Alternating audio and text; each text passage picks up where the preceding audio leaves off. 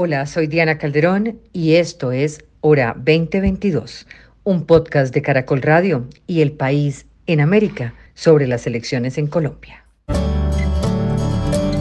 Diana Calderón, en Hora 20 de Caracol Radio.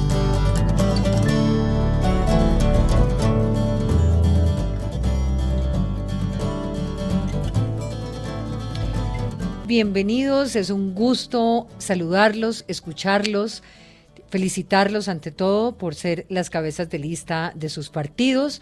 Hoy estamos en el episodio 13 de la hora 2022, la hora de elecciones en Caracol Radio. Y esta noche es un programa especial porque es la primera vez que las cabezas de lista de los partidos o coaliciones hablarán en un debate en la carrera por conseguir las mayorías en el legislativo después de este lunes 13 de diciembre, cuando la registraduría ya cierra el registro para conformar las listas al Senado y a la Cámara con la que irán los partidos políticos y movimientos a la contienda del 13 de marzo del 2022, cuando se defina quiénes van a ocupar las 108 curules en el Senado y las 188 en la Cámara, al estrenarse además 16 circunscripciones especiales de paz. Saludo a los que están con nosotros. Gustavo Bolívar es la cabeza de la lista conjunta del Pacto Histórico, actual senador de la República. Doctor Bolívar, muy buenas noches y bienvenido. Gracias, Diana. Muchas gracias por la invitación. Me complacido estar en tu programa. También está con nosotros Mabel Lara, es la cabeza de lista del nuevo liberalismo. Mabel, buenas y bienvenida de colega, compañera durante muchos años a la cabeza de lista ahora al Congreso. Diana, un abrazo, qué gusto estar aquí en hora 20 ya en esta condición y qué gusto ser, y para pensar, la única mujer que está en este debate de 13 listas, de 14 listas, no, de 13 listas, cuatro solo mujeres que encabezan las listas. Eso llama mucho la atención, Diana, pero aquí estamos. David Luna es la cabeza de lista de Cambio Radical. Doctor Luna, gracias por estar con nosotros y muy buenas noches. Diana, muy buenas noches para ti, para todos tus oyentes. Muchas gracias por esta invitación y un saludo especial a todos los demás candidatos. Miguel Uribe, cabeza de lista del Centro Democrático. Buenas noches también. Hola Diana, un saludo muy especial para ti y para todos los oyentes. Gracias por la invitación y un saludo a todos los otros candidatos. Doctor Humberto de la Calle, gracias por estar con nosotros. Eh, cabeza de lista de la coalición Centro Esperanza. Pues buenas noches, Diana, a ti y a todos los oyentes y naturalmente también, como lo han dicho, me uno al, al saludo a todos los compañeros en esta justa democrática. Encantado de estar aquí. Una maravilla. Pero nos faltan eh, de dos partidos, nos falta del Partido Liberal Lidio García, que no, no confirmó eh, antes de empezar y nos falta Catherine Ibarwen que nos dijo que no podía estar hoy, que es del partido de la U. Eh, nos faltan los de los comunes Carlos Antonio Lozada, entonces haremos un próximo debate con estos que nos están faltando, pero aquí está ya también Efraín Cepeda del Partido Conservador. Doctor Cepeda, buenas noches y gracias por acompañarnos. Muy buenas noches. Muy buenas noches. Y ahí estamos, ahí estamos, creo que en plenaria. Pero estamos todavía en plenaria, pero, pero aquí voy a tratar de, tener la plenaria cada momento. la plenaria, la plenaria va creando el ambiente en el que van a estar todos ustedes posteriormente. Entonces, vamos, a, vamos adelante para que ese sonido empiece a acostumbrárseles en los oídos. El orden eh, que hemos establecido hoy eh, para las respuestas lo hemos planteado en orden alfabético.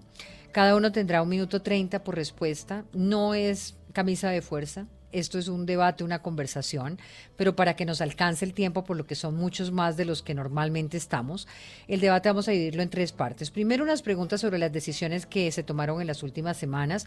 Después miraremos un hecho de coyuntura atado al segundo tema la agenda legislativa en los temas que preocupan al país y por último la manera de sacar al Congreso del terreno de la desconfianza y de la poca legitimidad para que funcione en beneficio de los ciudadanos. Este lunes a las seis de la tarde se cerró el registro, como decíamos, para las listas al Congreso en el marco de las elecciones del 2022. Se van a llevar para nuestros oyentes que llegan a esta transmisión que también pueden ver por Facebook Live, por YouTube y por todas nuestras plataformas digitales de Caracol Radio el 13 de marzo. Y en medio de este proceso se sella la entrada de nuevos partidos como el Nuevo Liberalismo, el Movimiento de Salvación Nacional y Oxígeno Verde, al tiempo que aterrizan nuevos movimientos como el feminista Estamos Listas o la lista de 16 circunscripciones especiales de las que hablábamos. En total son 13 las listas al Senado entre partidos tradicionales, las listas conjuntas y los nuevos movimientos. Hoy tenemos a las seis cabezas de esas 13. Empecemos entonces por orden alfabético, Gustavo Bolívar. ¿Qué pasó con la conformación de la lista del pacto histórico? Hubo discordia durante el proceso, las madres de Suacha denunciaron que fueron utilizadas. En Tolima y Quindío hay una polémica por la distribución de estas listas, además de cambios de última hora. Incluso usted ha dejado varios trinos en los que dice que hay personas que no están tan preparadas en estas listas y que van detrás de un proyecto personal.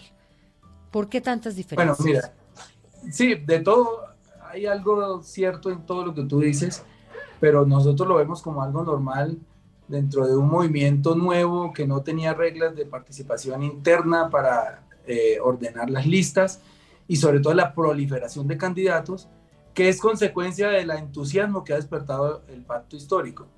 Para solo el Senado se inscribieron 359 listas, Diana, y tenía la tarea del colegio electoral de eh, mm, meter entre las primeras 20 personas casi 350 personas. Era muy difícil entre las primeras 20 renglones, perdón.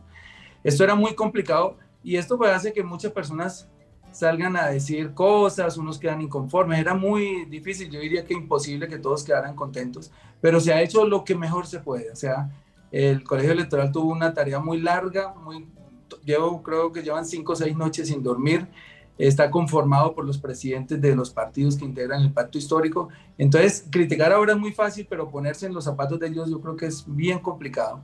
Y nosotros lo que estamos tratando es de confeccionar una lista que sea capaz de lograr las mayorías en el Congreso. Tenemos una meta clara que es llegar a 5 millones de votos el 13 de marzo. Eso, le iba, a eso le iba a preguntar. Ustedes esperan unas mayorías en el Senado, dicen que entre 55 y 60 curules esperan alcanzar. Eso no lo ha logrado eh, quienes está en su otra orilla, ni el expresidente Uribe en su mejor momento. ¿Cómo, cómo piensan lograr eso? Bueno, nosotros, eh, el, digamos que el 55-86, que es un concepto que se lanzó el año pasado, es obtener las mayorías del Congreso, no necesariamente con senadores nuestros. Nosotros necesitamos llegar a esa mayoría. Ustedes saben que el Senado tiene 108 senadores, la mitad de 54 más 1, 55 pero aspiramos a aportarle a ese 55-30 curules. Yo sé que es una meta ambiciosa, pero no imposible, dada la última encuesta, donde dice que el 42% de las personas piensan votar por el pacto histórico, por las listas del pacto histórico. Ese 42%, si lo trasladamos a la realidad, con una base de, la, de un 50% de abstencionismo, nos da cerca de 4 millones de votos para el Congreso. Y vamos por 5. Nosotros queremos crecer llegar a 5 millones de votos y si podemos tener más de 30 curules, pues obviamente que es ambiciosa la meta, pero a eso le apuntamos. Doctor Humberto de la Calle, usted expresó en varias ocasiones una frustración por no lograr una sola lista al Senado, al tiempo que hay polémicas por las disputas que continúan con los verdes. ¿Cuál fue la causa de no llegar unidos a estas listas? ¿Va a afectar el resultado final o usted cree que, bueno, ya con un hombre con su experiencia, un presidenciable encabezando esa lista, se logre, de, se logre superar esas, esos problemas? Yo dividiría mi respuesta, dijéramos, en dos capítulos distintos. Sí, con el Partido Verde, que ha tenido problemas intestinos difíciles, pues se presentaron dificultades incluso desde cuando comenzamos a trabajar sobre esta idea de coalición. Eso ya llevamos casi dos años en los cuales nos empeñamos en tener, dijéramos, una fuerza de esta naturaleza. Pero finalmente se ha superado todo, ahí está la lista, yo creo que es una lista robusta, me parece que puede tener buen éxito electoral. Y en este momento, dijéramos, venimos como todos de la registraduría, como en un ambiente de, hermandad y de, solidaridad. Luego yo creo que eh, eso es algo del pasado y tendría solo que agregar algo. Generalmente en estas eh, ocasiones de configuración de listas siempre hay dificultades, pequeños intereses, en fin. La política tiene es a la vez la más noble actividad, pero donde también ciertas pasiones humanas se expresan y no de la mejor manera. Pero hay que considerar que en nuestro caso estamos hablando de varias organizaciones políticas, lo cual también dificulta por, su propia naturaleza la configuración de una lista que al fin y al cabo yo creo que, eh, repito, va a tener un buen comportamiento y estoy muy satisfecho con eso. Siempre quise una sola lista, es cierto. El nuevo liberalismo, y yo entiendo esto de manera absolutamente respetable, tomó la decisión por razones que discutimos largas noches. Esta fue, dijéramos, una discusión muy profunda. El nuevo liberalismo entendió que su designio, el deseo de acreditar su partido, le convenía más una lista separada. Y está bien, en el fondo somos una hermandad, porque toda esta votación confluirá a la coalición. Luego yo allí no veo mayor rivalidad y naturalmente estando Mabel al lado, pues con mayor razón. Yo creo que que somos es coequiperos y estamos muy satisfechos y optimistas con esta situación. Muy bien, Humberto. Eh, Efraín, usted es el Partido Conservador, uno de los más tradicionales en el país. De igual forma, se lleva 26 años como congresista. ¿Cómo asegurar una renovación en el Congreso con esos elementos? ¿Cree que le juegan en contra o termina siendo una ventaja la experiencia? Gracias, Diana, con el saludo muy especial para ti, para mis compañeros hoy, eh, Mabel Lara, Humberto de la Calle, David Luna, Gustavo Bolívar, Miguel Uribe, todos amigos y compañeros. Sí, se inicia este debate democrático y a mí lo que me parece es que nuestros partidos deben tener una combinatoria entre renovación y experiencia. Creo que esa conjunción es importante y en esa línea ha estado el Partido Conservador Colombiano entre experiencia y, por supuesto, renovación. Eh, tenemos en nuestra lista, si bien entes de experiencia, que pues soy allí el primero en ello, el de más años en la actividad política del Partido Conservador, tenemos también un grupo de jóvenes, ¿no? Eh, que están en la lista y que uno de ellos es candidato a la presidencia de la República, David Barguil, un hombre de 40 años. Eh, en mi sector político incluso hemos abierto paso a juventudes. Eh, mi representante por Bogotá, Juan Carlos Wills, pues es una expresión de ello, concejal de mis concejales de Barranquilla igual. Y ese es el partido el partido de la seguridad, el partido que le apuesta a lo social, el partido pues que sin duda eh, cree en Dios y en los postulados de la iglesia y en la familia. Pero me parece que ese es el equilibrio y creo que se me acabó el tiempo y por supuesto lo vamos a respetar. Muy bien. Mabel, Mabel Lara, usted va por un partido que revive, que vuelve a tomar fuerza después de 30 años. ¿Cómo hacer ese nuevo liberalismo? Que pueda conquistar el voto teniendo en cuenta que es un partido casi nuevo. ¿Cuál es la estrategia para que reviva por completo? ¿Cuál es la apuesta, Mabel? Pues yo creo que en este momento político y en la coyuntura la apuesta, Diana, es la que está funcionando y es poder proponerle al país una lista cerrada y cremallera. Si no fuese así, mujeres como Yolanda Perea, que es una mujer que ha sido víctima de la violencia que además trabaja con empleadas del servicio en Antioquia, no tiene esta posibilidad de poder en un país como el nuestro. Allí también está Yerli Mozo, que es un animalista, que trabaja también por los derechos de los animales en Colombia.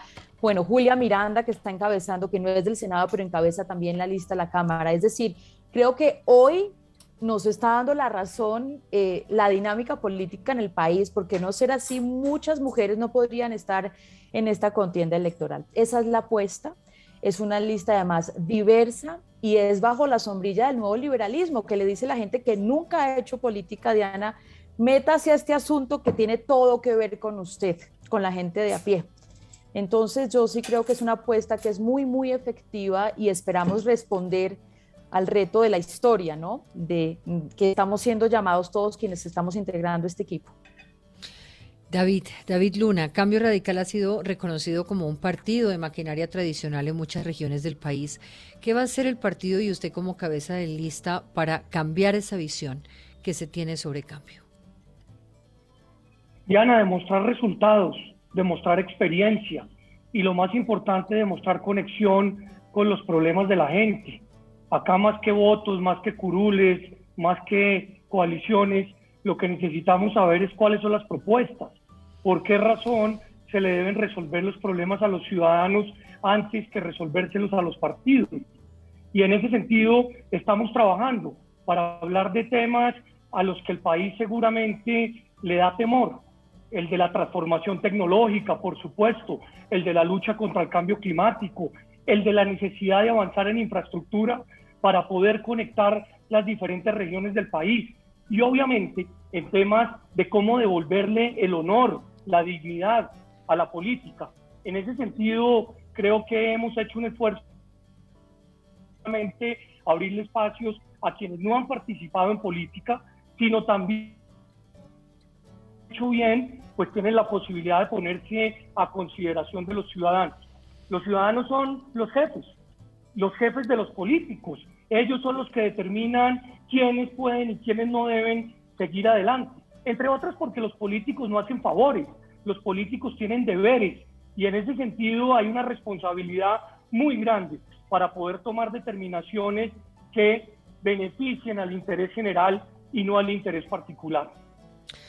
Miguel Uribe, en las últimas elecciones legislativas el Centro Democrático alcanzó mayorías con 20 curules en 2014 y 19 en 2018 con Álvaro Uribe como cabeza de lista. ¿Cómo va a garantizar esas mayorías usted para el 2022 sin figuras como el expresidente? ¿Cómo no pasar a ser minoría? Bueno, Diana, mil gracias por la pregunta. Lo primero es que esta es una gran responsabilidad porque sin duda es la oportunidad para traducir o trasladar una experiencia donde los hechos valieron más que las palabras, como lo hicimos transformando Bogotá, al Congreso para apoyar precisamente las ciudades colombianas en ese proceso de transformación, para poder llevar resultados, para pasar del discurso a las soluciones. Por otro lado, es una oportunidad precisamente para enfocarnos en los problemas de la gente. Es una oportunidad para atender esos problemas históricos del país que se han profundizado con la pandemia y que hoy deberían concentrar toda nuestra atención. Cómo generar empleo, cómo no ahuyentar la inversión, cómo garantizar la, lucha contra la criminalidad, entre muchos otros. Segundo, esta es una responsabilidad de todos los candidatos y de todo el partido que además tiene maravillosos candidatos. Tiene abanico es un amplio abanico de candidatos regionales que representan todas las regiones del país, jóvenes, mujeres, personas con más experiencia. Tenemos experiencia muchos como yo, por ejemplo, en el sector público, ejecutando recursos. Llegamos con una mentalidad para poder hacer control político, para que haya austeridad en el gasto, para que no haya irresponsabilidad y para combatir la corrupción. Como usted sabe, y lo he dicho varias veces en este programa, ejecuté más de 3 billones y no tengo un solo escándalo de corrupción. ¿Por qué? Porque se pueden hacer las cosas bien. Las hicimos bien en Bogotá, ahora lo vamos a hacer bien en el Senado. Antes de pasar a un tema de coyuntura, en temas de coyuntura del día de hoy, me gustaría preguntarle a cada uno de ustedes cómo va a financiar esta campaña y cómo hacer para que eh, no sean los ríos de plata que durante tanto tiempo han marcado las campañas al Congreso. ¿De qué manera se van a financiar? Gustavo Bolívar. Gracias, Diana. Una de, de las grandes fallas que tiene el sistema electoral colombiano es la financiación de los partidos y las campañas. Ha sido una cruzada nuestra que esta sea eh, estatal, tanto las campañas como las, los partidos políticos tienen que financiarse con recursos del Estado. No de otra manera. Podemos lograr la independencia de los legisladores y no ver este espectáculo deplorable que vemos aquí todos los días de los impedimentos negados de personas que son financiadas por grupos económicos o por eh, contratistas del Estado, pero se declaran impedidos y se les niega el impedimento y terminan votando por los intereses de sus financiadores. Nosotros, mm, eh, por lo menos en nuestro caso, es eh, imperativo que no vamos a recibir dinero de estos grupos económicos, de grandes empresas ni de contratistas, pues ni ¿Para qué nombrar aquí narcotraficantes? Sobre, sobre, esa, pregunta, sobre esa pregunta concreta, ¿vislumbra usted algún impedimento sobre el cual desde ya tenga claro que no puede participar? No, no, ninguno. Nosotros no vamos a recibir plata de, estos grupos. Lo que vamos a hacer es que mañana, mm, de paso le cuento a los demás candidatos que están aquí, se cierra el plazo para eh, pedir anticipos al Estado sobre que se cruza con la, con la votación por el voto y, nosotros vamos a pedir estos anticipos y también vamos a pedir financiación. Préstamos sí vamos a pedir. Pues aquí no hay bancos de otra manera que no sean de los grupos y obviamente los vamos a usar, pero como préstamo y se les van a pagar sus intereses para no comprometer nuestra independencia. ¿Ustedes van por lista cerrada o voto preferente? Lista cerrada, paritaria, cremallera, al igual que el, el nuevo liberalismo. La mitad de los congresistas que vamos a elegir son mujeres, que también marca un hito en la historia de Colombia y aquí también nosotros tenemos que decir que eh, hubo algunos inconformismos con unas mujeres que ustedes han visto que han salido del, grupo, pues ellas mismas se han salido, pero no tiene nada que ver con el pacto histórico, sino con la conformación de las listas dentro de sus partidos. Estoy hablando exactamente de Sara Tufano y de, bueno, se me olvidan los otros nombres, pero ellas han, han tratado de endilgarnos como la culpa de que ellas no estén en las listas, pero resulta que es que cada partido tiene unas cuotas dentro del pacto histórico y esa cuota de los partidos, al, del partido a las que ellos pertenecen, que es el pueblo democrático, pues está ocupada en los primeros renglones por hombres. Ellas llegaron a un partido donde había cinco senadores y entonces eh, les corresponden cuatro cupos dentro de los primeros 20 renglones y ahí no cabían ellas, pero por culpa del pueblo democrático, no ni de Gustavo Petro, ni de nosotros en el pacto histórico, sino una, es una decisión estrictamente de partido. Humberto. Financiamiento, tipo de lista. Bueno, nosotros tenemos una lista abierta.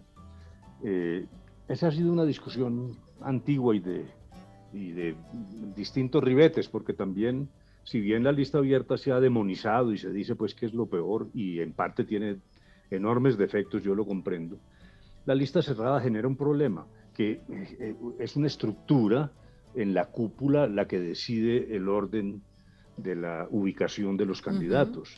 La lista abierta permite que sea el elector el que haga esa orden.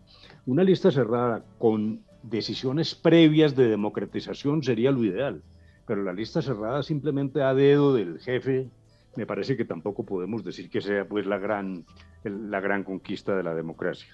Sobre la financiación, en mi caso personal, eh, yo eh, en, en, el 2018 hice una campaña extraordinariamente barata, fue la más barata de todas.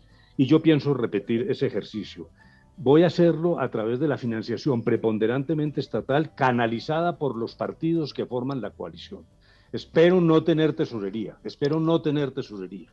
Yo no quiero salir a pedir eh, donaciones particulares. Si alguna fuese necesaria, no sería con contratistas, obviamente no hablemos de grupos corruptos, pero nada que tenga que ver, dijéramos, con la creación de impedimentos posteriores para el ejercicio de la función congresional.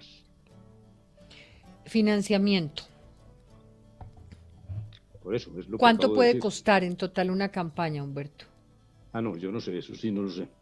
Yo lo que pienso es que sea barata y conducida con financiación estatal a través de los partidos. Igual. Repito, casi sin tesorería es lo que estoy tratando Diana, de decir. Casi sin tesorería. Yo sí, le, puedo decir, un candidato necesita 5 mil millones de pesos, más o menos, para hacer una campaña al Senado en un país como el nuestro. Barato, 3 mil millones de pesos. ¿Eso cómo lo hace un ciudadano del común que quiere ejercer la política? Es muy difícil. No ¿Cómo puede llegar a esos pues nosotros, porque acuérdense que esto es un equipo, es el equipo del nuevo liberalismo, el equipo del nuevo liberalismo que es nuevo, que no tiene plata, que está empezando, lo que va a hacer es un préstamo contra reposición de votos, como funciona y es legal hacerlo.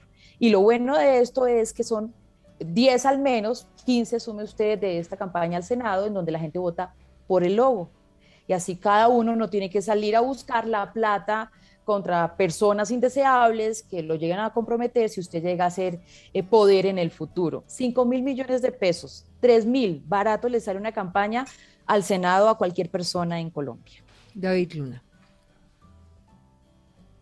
Diana, lo primero, meterle tecnología.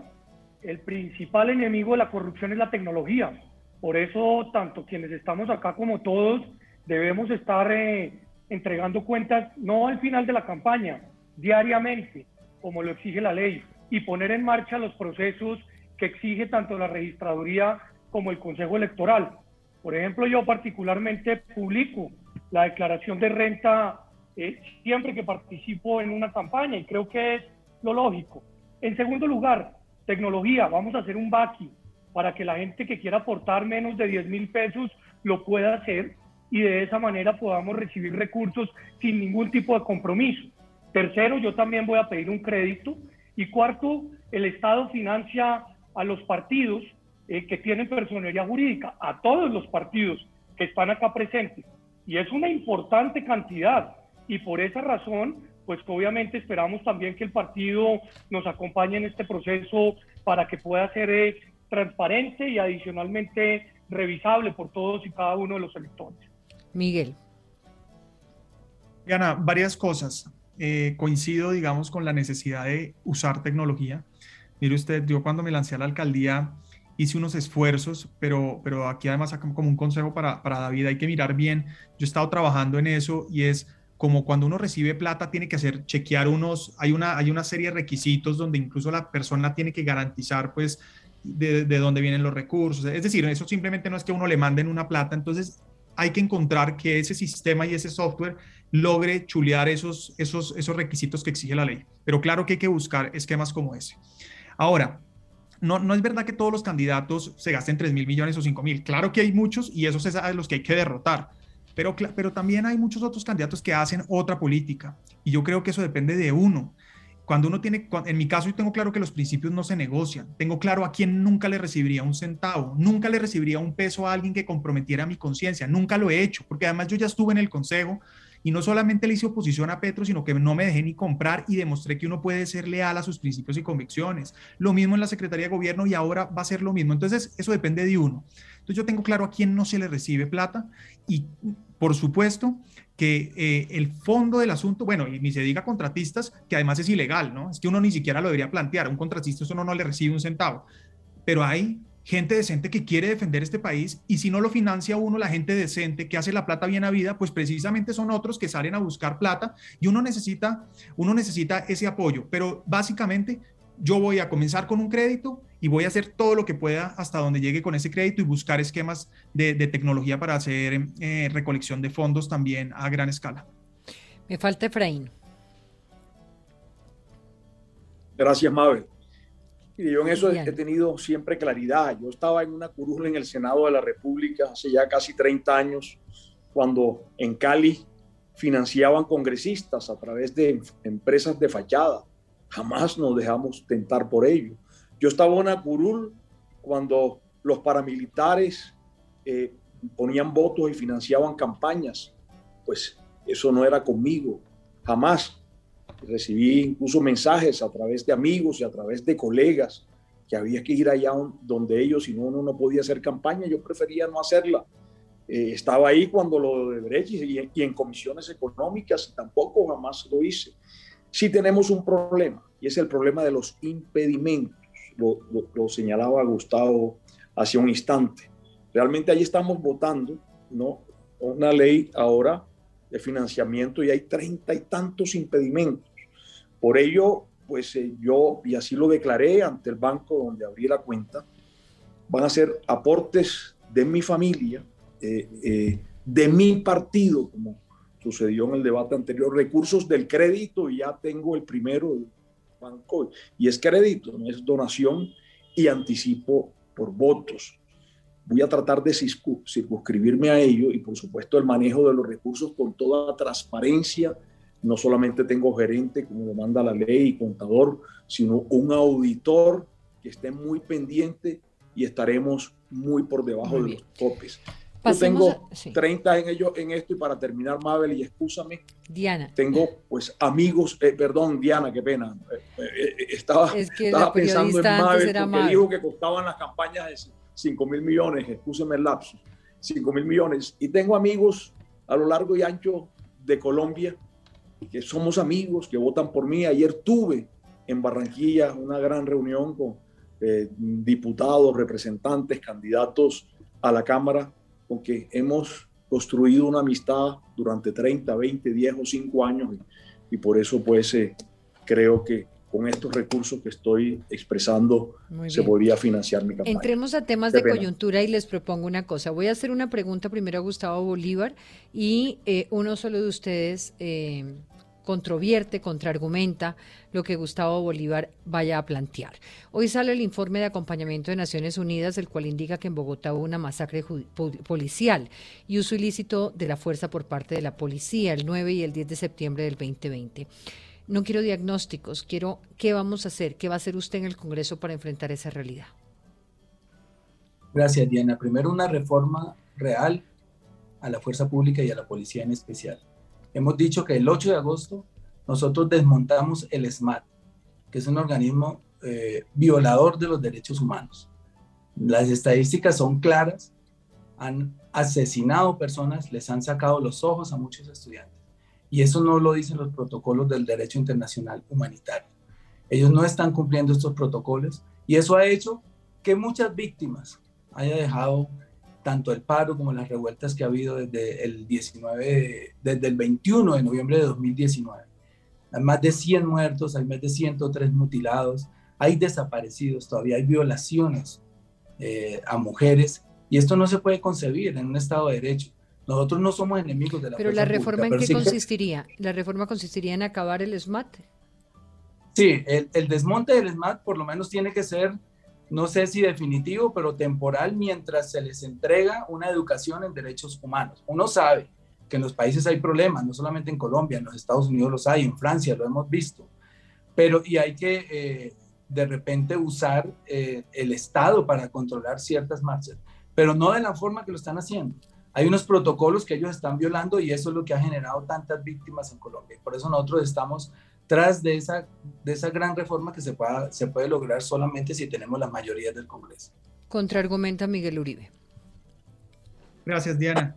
Bueno, es importante que, el senador Bolívar también cuente el resto de la historia, ¿no? 1.300 policías heridos, una mujer policía violada que no ameritó ningún tipo de comentario ni de él ni de su bancada, 11 eh, policías asesinados, otros en estado vegetativo.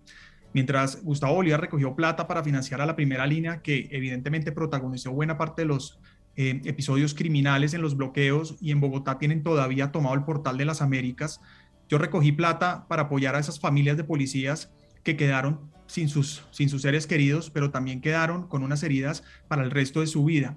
Y esto lo menciono es porque claro que hay que combatir cualquier caso de abuso policial o extralimitación de la fuerza, obvio, pero es una irresponsabilidad utilizar esos casos para desprestigiar a la policía y a las Fuerzas Armadas.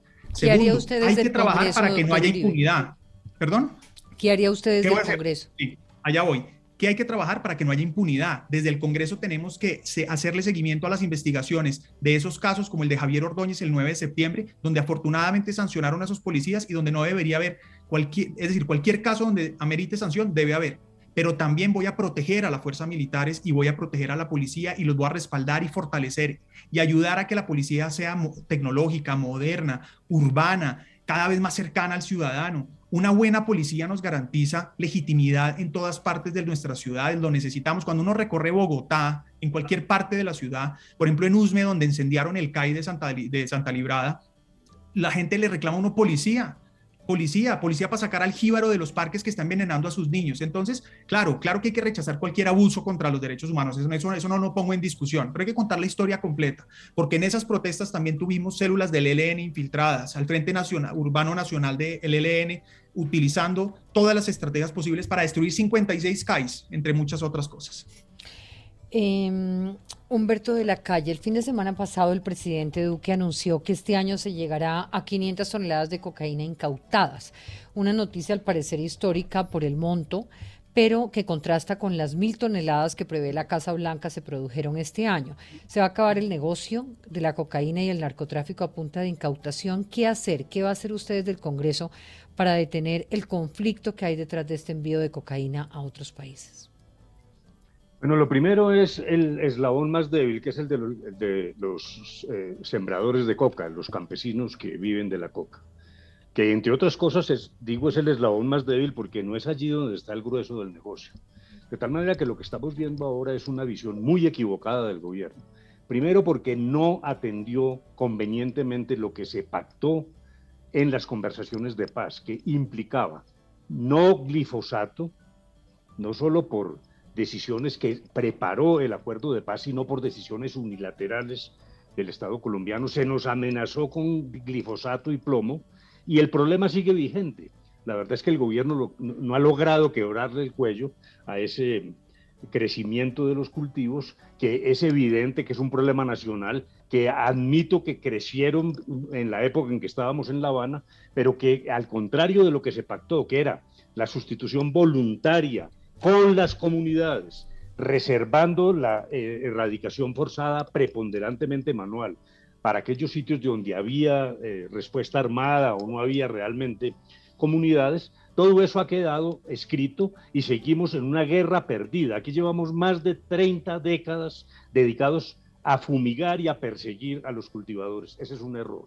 El narcotráfico en sí mismo, la interdicción es un, karma que nos pasó a, nos pasó a Colombia y que tenemos que enfrentar. Son organizaciones criminales que estén aquí, allá, siempre actuarán de esa manera, que no el lavado de activos, la minería ilegal, la trata de personas. Y luego una visión del el consumo desde la perspectiva de problema de salud pública, dejando esa manía de estar persiguiendo a los consumidores y una política internacional equilibrada que permita demostrar que la corresponsabilidad que ha exigido Colombia no es retórica, sino que aquí los países consumidores tienen que contribuir también en un esquema que sin embargo tiene que pasar, y con esto termino, por un tratamiento distinto que pase por la regulación del consumo, que eh, la ausencia de regulación convertida solo en punición, en persecución, en cárcel, es la que contribuyó a crear unas mafias que se lucran precisamente de la ilegalidad. ¿Quién controvierte? No, Diana, yo quisiera sumar, permítame, eh, y alcé la mano, yo creo que en la misma línea que dice el doctor Humberto, el asunto aquí es de regulación, no tanto de legalización, y creo que ha sido una de las banderas del centro y del nuevo liberalismo empezar a hablar aquí de, cómo ha fracasado eh, el prohibicionismo, de cómo la lucha contra las drogas ha fracasado y tenemos que ir muchísimo más allá. Es una política que tiene que ir a largo plazo, es un asunto de salud pública y es la necesidad también de que este Estado invierta en titular más tierras de campesinos y en construir vías terciarias, que hace parte del acuerdo que no ha funcionado y es una deuda que tenemos todavía con las zonas rurales, Diana. Yo, para sumar y ser muy puntual sobre, sobre este asunto, también decir que hay que regular la hoja de coca, que aquí estamos hablando constantemente del el uso de la marihuana para fines medicinales, pero que hay que abrir, abrir el debate en este país porque no está funcionando lo que se ha implementado. Y creo que eso hace parte también de la propuesta que debe llegar al Congreso. Vamos a debatir abiertamente y claramente, a decirnos las mentiras que hemos hecho una y otra vez sobre la legalización del uso de drogas, de la cocaína, eh, y aquí tenemos es que regular. Me parece que sobre este tema quieren participar todos rápidamente, David Luna y Miguel Uribe.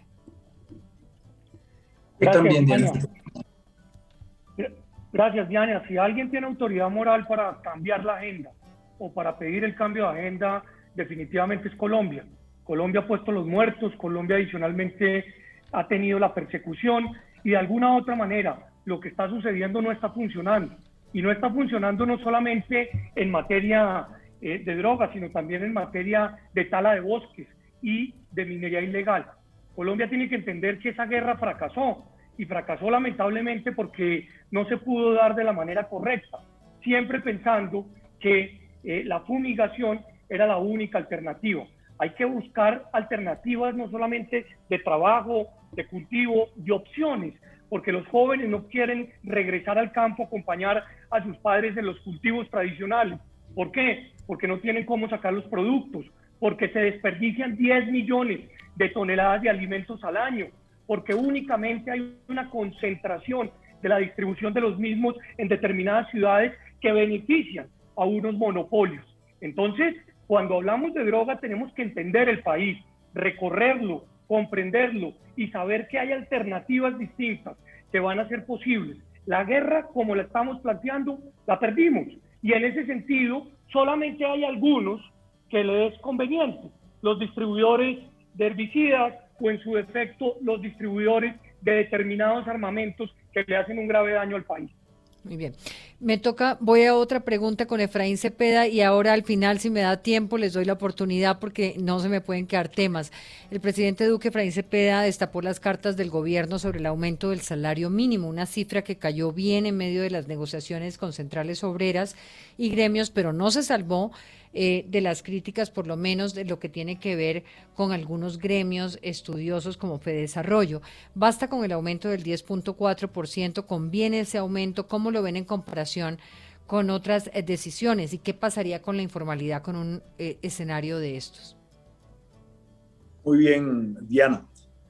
la inflación esperada para este año puede estar rondando en el 7%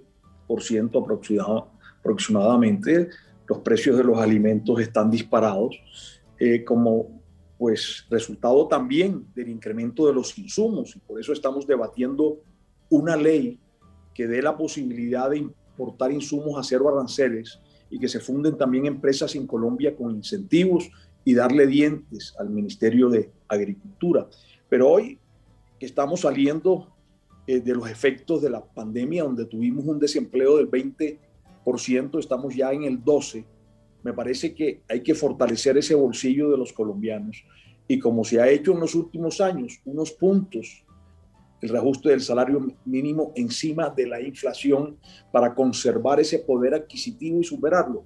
Es que cuando uno mira la típica familia colombiana, antes de pandemia aportaban dos o tres a ese hogar. Eh, eh, en octubre aportaba a duras penas uno solo y las familias que tenían tres alimentos al día que terminaron en dos y los de dos en uno. Yo sí creo que esa es la línea correcta. Y la informalidad, Diana, hay que mirarla de diferentes maneras. Pienso que el emprendimiento es clave en este momento y el microcrédito para que ellos no sean víctimas del gota a gota y del pagadiario. El sector financiero se ha negado eh, al microcrédito. Incluso con Fondo Nacional de Garantías al 80 y al 90%. Esto también hay que regularlo para que estos eh, informales microempresarios puedan generar su propio empleo con crédito y con capacitación de parte del SENA para que generen su propio empleo gracias. sí, Mabel, desde hace algunas semanas los colombianos estamos atentos a una decisión que debe tomar la Corte Constitucional sobre una eventual despenalización del aborto. El Congreso lleva años sin legislar en, esta materia, la Corte lo exhortó a hacerlo. ¿Impulsaría usted el proyecto para regular, penalizar, despenalizar el aborto? Diana, lo que aquí es claro es que hay una dicotomía en el país sobre el aborto porque es ilegal, pero también es un derecho. En, en las tres causales que dice la Corte. Lo que nosotros decimos o lo que estamos planteando en este instante es que hay que analizar sobre también regular el aborto en Colombia. ¿Qué es lo que está pasando? ¿Es un delito? Hoy en Colombia abortar cuando no está amparado en las tres causales. Entonces el debate tiene que abrirse de la mano de los centros de pensamiento, sí, claro, de la libertad de las mujeres sobre sus cuerpos, pero también plantearse en qué momento, porque creo que el país no está preparado para abrir el aborto per se Aquí hay que debatir sobre en qué momento las mujeres o hasta qué instancia, la Corte lo que dice son 14 semanas, las mujeres pueden acudir libremente a este derecho que no se considere un delito. Pero sobre todo quiero poner el acento, Diana, en una situación que afecta muchísimo a las mujeres rurales, porque pese a que está contemplado en las tres causales, las mujeres en las zonas rurales, las más pobres, las negras y las indígenas, están sometiéndose a abortos que las ponen en riesgo a ellas, a sus vidas y también, pues si no se realiza adecuadamente, esos bebés que posiblemente van a nacer. Yo creo que el Congreso tiene que meterse en el asunto, dejar que la Corte se encargue de otras cosas, pero el Congreso tiene que dar los debates en este país y no simplemente hablar sobre el carriel o hablar sobre las festividades y la selección. Es un asunto del Congreso y, cómo no, hay que apoyar a las mujeres en este debate. Miguel, la misma pregunta para usted. Diana, yo no estoy de acuerdo con ampliar los casos de la despenalización del aborto. Yo respeto la decisión de la, de la Corte y como funcionario público y servidor público, mi única labor es, es respetar la ley y el marco legal del país. Pero yo creo, además, Diana, que hay muchas otras alternativas y muchas otras opciones. Por ejemplo, yo he sido defensor eh, de, por ejemplo, escuela de padres. Un tema fundamental es darle habilidades a los eh, particularmente a los jóvenes, a que tengan mayores capacidades para ser padres si llegan a ser. Pero obviamente antes de eso viene también la disminución del embarazo adolescente infantil.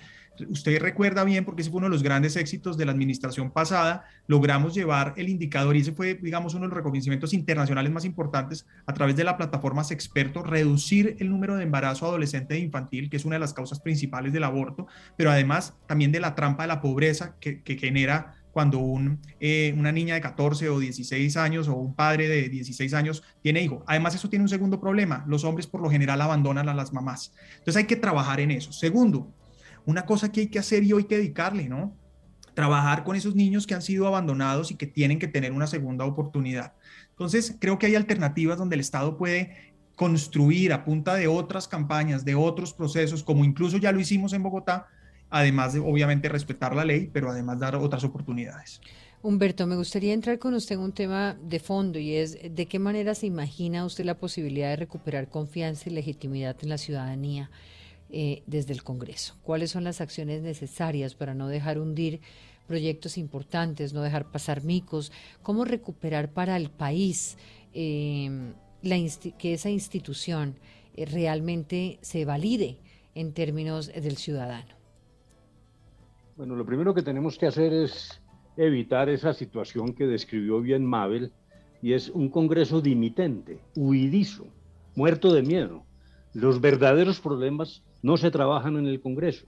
Se le huye a la eutanasia, se le huye al aborto, se tarda o no se regula convenientemente el problema del matrimonio de personas del mismo sexo y la adopción de esas parejas de hijos. Entonces, mientras el Congreso huye, eh, es, eso lo que ha generado el que la Corte Constitucional haya tenido que entrar a llenar una serie de vacíos, derivando de la propia Constitución una serie de regulaciones que no han sido objeto de tratamiento en el Congreso, que se supone que es el foro adecuado. El aborto, por ejemplo, en Argentina fue decisión, por poner un solo ejemplo, del Congreso, y aquí estamos pendientes de dos demandas de sentido contrario en la Corte Constitucional. Lo segundo es que el, Congreso no puede seguir cometiendo los abusos que comete, las tropelías totalmente de cara a la opinión pública. Lo último que acaba de hacer es este artículo eh, que lo que hace es callar la libertad de expresión, pero de una manera muy grave, porque no solo sanciona al que critique a un funcionario, sino que si éste pertenece a una organización, la organización pierde la personería jurídica ni a Goebbels se le hubiera ocurrido una norma de esta naturaleza. Y en cambio, eh, lo dijo Mabel muy bien, eh, tomando decisiones, pero eso sí, cuando se trata, por ejemplo, de aumentar las, sesiones efectivas del Congreso, lo que han llamado las vacaciones, recortarlas, allí sí se opone. Y todo se hunde y se hunden las iniciativas para rebajar el ingreso desmesurado de los congresistas. Entonces, conexión con la opinión pública. Este es un tema crucial. Ahora, no es solo el, el, Congreso el que está sometido a este huracán de desprestigio. Lo que nos está pasando en Colombia es dramático. Voy a poner un solo ejemplo. En las últimas encuestas, hasta la Junta del Banco de la República termina llevando del bulto, con un nivel altísimo de impopularidad. Yo estoy seguro que la mayoría de los colombianos realmente no sabe qué se hace en la Junta del Banco de la República. Es un tsunami, una oleada que es producto de una ruptura social y un aislamiento de quienes toman decisiones. Voy a hacer la misma pregunta para todos después de una pausa, que es exactamente eso, cómo cada uno de ustedes piensa, después de que ya escucharon a Humberto, recuperar esa legitimidad y esa confianza. No sin antes recordarles que continuamos con la campaña Ningún niño sin juguete de 10 a.m. hoy por hoy y hora 20 con el apoyo del Banco de Alimentos. Hemos recogido ya 5.600 regalos entre donaciones de empresarios y oyentes y tenemos toda esta semana para continuar recogiendo estos regalos en todos los rincones de Colombia que llenarán de alegría a miles de niños esta Navidad. Así que les cuento, aquí en hora 20 con una gratitud infinita y Vanessa de la Torre mañana a las 10 de la mañana continuará con esta campaña de recoger los juguetes para los niños. Ya regresamos.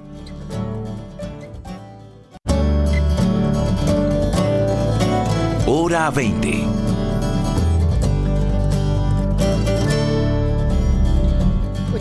y regresamos en el episodio 13 de la hora 2022, hora de elecciones, con las cabezas de lista al Senado de la República. Y estamos hablando de cómo salir del problema de falsa de confianza que hay por parte de la ciudadanía hacia el Congreso de la República. Y como bien decía Humberto de la Calle, casi que con un efecto dominó arrastrando con todo. Eh, llegó momentos en que la imagen desfavorable de la corporación alcanzaba el 86%, mientras que en mediciones como el Latinobarómetro, solo el 15% de los colombianos sienten confianza y el 59% asocia el Congreso con corrupción. Sus opiniones. A ver, ahora sí, David Luna. Diana, muchas gracias. Lo primero es que los políticos, los servidores públicos, la ciudadanía en general, solo se debe comprometer a lo que es capaz de cumplir. En las elecciones de Congreso se ven unos exabruptos de personas prometiendo lo imposible y prometiendo por fuera de sus competencias. Lo segundo es, hay que rendir cuentas. Yo particularmente durante mi vida pública de más de 20 años he rendido cuentas siempre, permanentemente, para que los ciudadanos evalúen, porque los ciudadanos son los jefes, los que toman las determinaciones y ser congresista, ser ministro, ser secretario, finalmente es un trabajo y a uno lo evalúan si le va bien o si le va mal. Cuando usted está en la política, no porque lo elijan, le están haciendo un homenaje o lo están coronando, no, le están dando una doble responsabilidad. ¿Cuál es la primera? Trabajar y la segunda, representar a una serie de ciudadanos que tienen obviamente la fe puesta en usted entonces, eso es vital. Y por último, Diana, carácter. Hay que sabérsele desde el Congreso apoyar lo positivo a un gobierno y también parársele y decirle no consideramos que tal o X reforma es pertinente. De eso es que se trata el debate y el disenso. Sí, este es un sistema presidencialista que trata de cooptar siempre a quien hace control político, pero ahí es donde está la diferencia. No dejarse cooptar no es una obligación, es un derecho de la ciudadanía. Efraín. Gracias, Diana. Una definición de transparencia. Dice, es una cualidad que tienen algunos objetos o materiales a través de los cuales pasa la luz y se puede ver. El poder ver es muy importante y el poder ver en tiempo real la actuación del Congreso y de sus congresistas. Cuando fui presidente del Congreso 2017-2018, implementé un sistema en que cada ciudadano podía tener un link y podía estar conectado a la plenaria, porque las transmisiones de plenaria son una vez a la semana. Podía conectarse a la plenaria, a la comisión y en tiempo real mirar cómo está votando cada congresista, incluso tener una interacción con el congresista en el debate y poder opinar a ello. Yo, pienso que el Congreso de la República tiene que ser esa imagen de transparencia en ese sentido. El que nada debe, nada teme. No, no sé qué pasó, por qué acabaron con ese sistema, pero lo primero que propondría es volver a implementarlo porque el ciudadano nos pueda mirar qué es lo que estamos haciendo. Ahí aparece si está presente, si está ausente, cómo votó. Y lo otro es dar la cara a la ciudadanía. No hay nada que más resienta al ciudadano que eh, el candidato aparece cuando está en campaña y desaparece cuando ya está elegido. En lo personal, tengo 30 años con una sede política abierta todos los días, donde mis asesores personalmente y mi representante y concejales están a disposición de la gente, lo que quieran proponer, de allí salen muchos debates, muchos proyectos de ley, eh, muchas gestiones ante el gobierno nacional, es dar la cara a la gente y la transparencia del Congreso de la República. Repito, propongo volver a implementar el sistema que dejé, además gratuitamente de organizaciones internacionales para que los colombianos nos estén viendo. Ahí aparece, no está en la sesión, no, no contestó lista, no votó en esta, o votó sí o votó no, o le hice un comentario y me respondió en tiempo real. Muchas gracias. Pues Diana, lo que pasa aquí es que Colombia tiene que ponerse a trabajar, estamos en una crisis política, la gente está furiosa, está confundida, está dividida. Lo que le toca al Congreso es ser creíble, ser limpio y hacer limpieza. Estamos pagando un poco el desastre de la ausencia de liderazgos y aquí también El, reto para todos es asumir en primera persona la necesidad de un cambio seguro, eh, sin complejos, sin miedo para construir un país que sea decente, que podamos mirarnos al espejo y sentirnos orgullosos de lo que somos como nación. Yo lo que también creo es que este cóctel de ser limpios y cerca de la gente es que sigamos pisando el mismo terreno que pisan los ciudadanos. Esa lejanía del Congreso, de las realidades de la gente se tiene que acabar. Aquí hay que untarse de barro, aquí hay que ir a las poblaciones, hay que ir a la periferia, hay que hablar con la gente, hay que entender sus necesidades, a ver si podemos como reconstruir y aportar entre todos, establecer la confianza parte de allí, de recomponer el tejido social y, creo que es el reto de, de, quienes asumimos esto ahora de la contienda política y quienes nos hemos metido y nunca hemos hecho política. ¿Quién más? Yo eh, quiero dar una opinión, Diana. Lo escucho, señor. Bien, gracias. Mire, eh, en campaña los políticos suelen, yo todavía no me considero político, hablar muy bien y decir cosas muy bonitas, pero cuando uno llega con los proyectos a la plenaria o a las comisiones, cambia radicalmente el discurso. Si el, si el proyecto les conviene, pues lo votan. Si no les conviene, se ausentan o votan negativo. Les pongo el caso, dos o tres casos rapiditos. Uno, el de haber devuelto durante la pandemia los gastos de representación de los congresistas, que están instituidos para que nosotros paguemos el arriendo, los desplazamientos, eh, la alimentación por fuera de Bogotá, porque se entiende que la mayoría de congresistas son de fuera de Bogotá. Y yo llevé ese proyecto dos veces al Congreso, nunca lo aprobaron, sabiendo que nos estábamos robando esa plata, porque eran 14 millones de pesos de gastos de representación que no estábamos utilizando porque estábamos sesionando desde la Cámara desde el colchón, desde la silla de la casa, sin salir, casi un año en, la pandemia. Llega uno con esos proyectos, los rechazan inmediatamente. Llega uno con el proyecto de, rebaja de, salarios, que es un compromiso que tenemos moral con la gente que gana muy poco en este país. Y también se ha hundido infinidad de veces. yo personalmente he presentado ese proyecto tres veces. De modo que aquí podemos decir lo que sea, pero yo le pido a la gente que mida a sus congresistas por los votos que dan en la plenaria por ciertos proyectos. De resto, es paja, es carrete. Miguel. Gracias, Diana. Sí, yo, yo creo que recuperar la confianza de los ciudadanos es fácil, es hacer las cosas bien, eso no es tan difícil. Em, a veces es impopular, como fue en Bogotá, que cuando hacíamos las cosas bien, pues había un costo, había un costo de popularidad, pero, pero es fácil, uno, uno, tiene, uno sabe que es hacer lo correcto y eso es lo que hay que hacer, no negociar convicciones, no negociar principios. Yo fui concejal y le hice oposición a Gustavo Petro y a pesar de los esfuerzos para comprar a los concejales, yo demostré que no tengo precio, yo hago las cosas por convicción. Y eso es lo mismo que hay que llegar a hacer al Congreso. Como secretario de gobierno le dimos más fuerza a, las, a los hechos que a las palabras. Hay que hacer lo mismo en el Congreso, hay que dar resultados. Yo coincido con algunos de los que le han dicho y es, hay, hay muchos políticos que prometen, prometen, prometen y no cumplen. Aquí hay que ser conscientes y por eso también la experiencia es fundamental, porque cuando uno ha tenido experiencia, sabe hasta dónde puede llegar, qué se puede prometer, en dónde hay que eh, poner la atención. Y en mi caso, voy a trabajar fuertemente para luchar contra la impunidad, como ya lo dije. Dos, contra la corrupción. Tres, por la austeridad. Es inaceptable que después de la pandemia, donde ha habido tantos costos económicos para los colombianos, especialmente para la gente más pobre, para los que están en la informalidad, el Estado, y no solo el gobierno nacional, ¿no? La alcaldía de Bogotá, la alcaldía de Medellín, Cali y el resto de entidades territoriales no hayan hecho un esfuerzo sustancial para ahorrar. Hay que empezar a ahorrar porque uno no le puede exigir a los bogotanos, a los colombianos, a los paisas que asuman el costo económico de la pandemia y que el Estado siga como si nada, incluso a veces peor. Hay un tema, Humberto, de la calle que me gustaría plantear y es el de la elección de magistrados, contralor, procurador, defensor del pueblo, entre otros cargos del nivel nacional. ¿Cómo garantizar que esta escogencia esté, no esté rodeada de politiquería?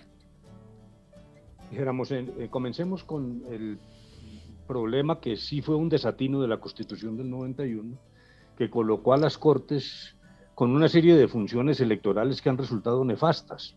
En ese momento yo tengo el recuerdo, lo que pensábamos era que las manzanas eh, buenas terminaban favoreciendo y curando a las manzanas malas, las podridas, y eso no ocurre así, ocurrió al contrario, y trasladamos todo el tejemaneje electoral al seno de las Cortes. Luego, la primera decisión es eliminar absolutamente procesos electorales a cargo de los magistrados. El nombramiento hay que sacarlo de las Cortes y que ellos se dediquen a fallar en derecho, que es realmente lo único que tienen que hacer. Segundo, yo creo que sí puede haber sistemas en el caso de la Procuraduría para que se convierta, dijéramos, en un foro ciudadano. Recordemos una cosa, en su momento, hace décadas, la Procuraduría fue elegida por voto popular. Hasta Florentino González fue procurador y era una verdadera voz del pueblo. Hoy no lo es. Los órganos están cooptados, los órganos de control están cooptados por el gobierno. Eso no se puede ocultar. Aquí viven diciendo que vamos para Venezuela. A Venezuela se llega es por eso, por la concentración de poder. Luego uno tiene que nuevamente establecer mecanismos que garanticen esa separación en la forma de elección echando mano de concursos de méritos, de fuentes de postulación distintas que hoy se cruzan y en todo caso están pasando por las decisiones del gobierno y la presión del gobierno y el lobby del gobierno, que lo que ha destruido es ese entramado que ha existido en Colombia. Es que esto se ha degradado. Aquí teníamos órganos de control verdaderamente independientes, lo cual significa, por último, que juega mucho también el elemento personal. Aquí tuvimos al señor Mario Aramburu Restrepo, procurador, en la época de Carlos Lleras, ni más ni menos Carlos Lleras, que se fue de la lengua en la campaña de Rojas Pinilla, cuando Rojas Pinilla aspiraba, y Mario Aramburu reprendió al presidente de la República y el presidente pidió perdón. Luego eso también tiene un elemento personal importante. Un minuto para cada uno nos quedan. Efraín Cepeda, sobre ese tema. Yo coincido con Humberto en el sentido de que si las cortes deben estar eh, para tomar esas decisiones eh, judiciales, pero lo otro eh, que me parece también es que uno, el voto debe ser público, transparente, en tiempo real, como lo dije ahorita. Y por supuesto, el debate en las bancadas es importante el escuchar, como lo hemos hecho ahora, una bancada conservadora, escuchar a los candidatos a la Corte Constitucional, poder debatir con ellos, poder preguntar y poder tomar unas decisiones eh, en lo que uno cree que convenga al país. Y por supuesto cada partido lo hará de acuerdo con su ideología, pero me parece que debe haber una también separación en ese sentido y tener cada día pues esa posibilidad eh, de la independencia de los jueces, de que el voto sea transparente. Yo no veo por qué el voto deba ser secreto eh, en este campo y creo que una iniciativa legislativa importante es el voto público, es que el país lo que quiere saber es cómo vota su congresista, cómo vota el Congreso, eh, que no se haga, haga, haga sape en el voto secreto. Y repito, y tengo que expresarlo nuevamente, en tiempo real tiene el ciudadano que conocer cómo está actuando su congresista. Muy bien. Eh, Miguel Uribe.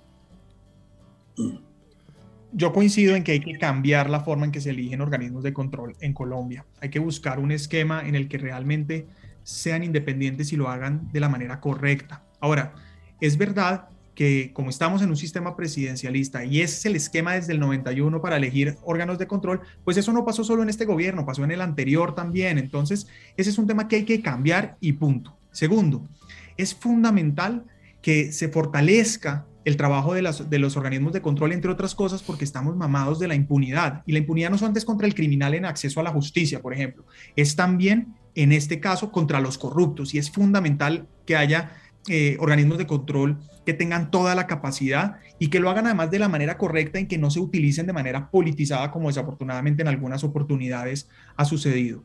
Por último, es fundamental que funcionen bien, porque muchas veces son las responsables de que gente buena no se quiera meter al sector público. Gente decente, trabajadora, que quiere ser, eh, trabajar en el sector público, se muere del pavor de que por, em, por, por, por, una persecución política terminen sin vida. Entonces es fundamental que funcionen bien porque además estimula que gente buena cada vez más llegue a la política y al sector público.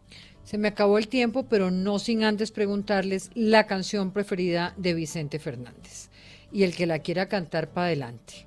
Empiezo por Efraín. Es que casi todas, yo esta mañana recordaron eh, la primera que es el, creo que el corrido del caballo blanco, como esas mujeres divinas, eh, en fin, yo creo que aquí nos pasaríamos el resto de la noche. Y, Diana, nos estás tentando a, poner ahorita. A cantar.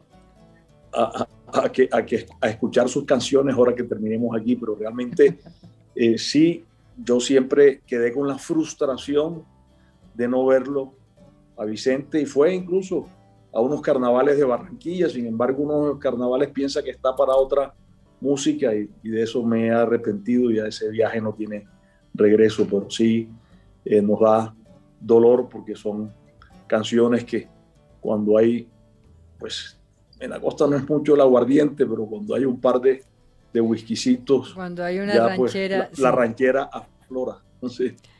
Gustavo Bolívar, la suya. Bueno, una que no me gustaría, que no quería cantar, que es volver, volver al Congreso. La verdad tenía muchas dudas, esto me ha acarreado, bueno, un desbarajuste increíble en mi vida familiar y económica y esto, pero bueno, acepté el reto porque prácticamente sé que hay en las regiones de Colombia y sobre todo en los territorios más sufridos, más violentados, mucha gente que tiene esperanza en nosotros. Vamos a darnos la última oportunidad hasta marzo de saber si este país quiere ese cambio. Y la verdad lo pensé mucho por eso, pero... estamos hablando de Vicente Fernández, carajo. Por eso, la canción Volver, Volver, y estoy Bueno, listo, entonces a ver, Mabel, la suya. No, pues estuvo muy aburrido usted, senador Bolívar, dándonos esa recomendación musical. Yo, yo le tengo una muy buena y es Sigo siendo el rey, pero con Celia Cruz. Escuche esa versión, Diana, con Celia Cruz, con la guarachera, es, es buenísima. Además, al final dice, yo sigo siendo el rey y yo soy tu azúcar, le dice Celia Cruz. Buena versión. Buena. Miguel Uribe. Estaba pensando en una canción que, haya cantado con ganas y es Estos celos. Eh, esa es una canción divertida eh, y, además que me acuerda de cuando, de cuando, de, esos momentos de, celos que, a veces pasan por ahí. Y si quieres se la canto, me da pena, me da hágale, pena. Hágale, no, hágale, ah. hágale. Mire, póngala, póngala y nos fuimos. Póngala. Te miré Estabas tan bonita y tan sensual. Bueno, ahí dejo porque después, ya después muy problemas bien, con mi Muy bien, Miguel. Humberto, cantado. No, yo sí, no, yo le jalo a volver, volver, pero no por las razones burocráticas del doctor Bolívar. Eh, y en cuanto a cantar, no, yo lo que canto es tangos, pero necesito aguardiente, o sea que en este momento me abstengo. Se abstiene. Me abstiene, me abstengo. Mujeres divinas y el rey me parecen fantásticas y va a hacer mucha falta al maestro Vicente. Creo que somos muchos los que hemos estado siguiéndolo de mucho tiempo atrás. Y bueno, México lindo que es otra, otro clásico. Pues se, se salvaron, porque acá con Vanessa, eh, que estamos en todo este proceso de recoger regalos para los niños, decíamos, el que no se la sepa se retira. El que no se sepa una le tocó retirarse. Que tengan una feliz noche, la mejor de las suertes para todos. Nos estamos viendo. Gracias, gracias. Muchas gracias. Oiga, pero también es motivo de felicidad el fallo de la Contraloría sobre Ituango y, y, la compañía de seguros que sale a pagar una cifra millonaria. De manera que eso también es motivo de una ranchera feliz. Feliz noche. Gracias. Hora 2022, la hora de las elecciones.